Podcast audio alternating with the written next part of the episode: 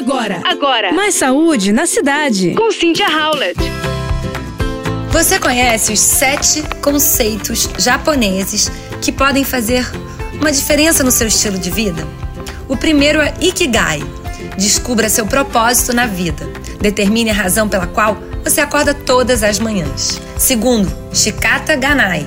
Deixe ir o que você não pode mudar. Reconheça que há coisas que estão fora do nosso controle e isso está tudo bem. Terceiro, o Abi Sabe. Encontre a paz na imperfeição. Reconheça que nada na vida é perfeito, incluindo você e os outros. Em vez de buscar a perfeição, encontre alegria nas imperfeições que tornam a vida única. Quarto, gamão. Mantenha sua dignidade durante os momentos difíceis. Demonstre maturidade emocional e autocontrole, mesmo quando enfrentando desafios. E quinto, não se compare aos outros. Cada pessoa tem um cronograma diferente e um caminho único.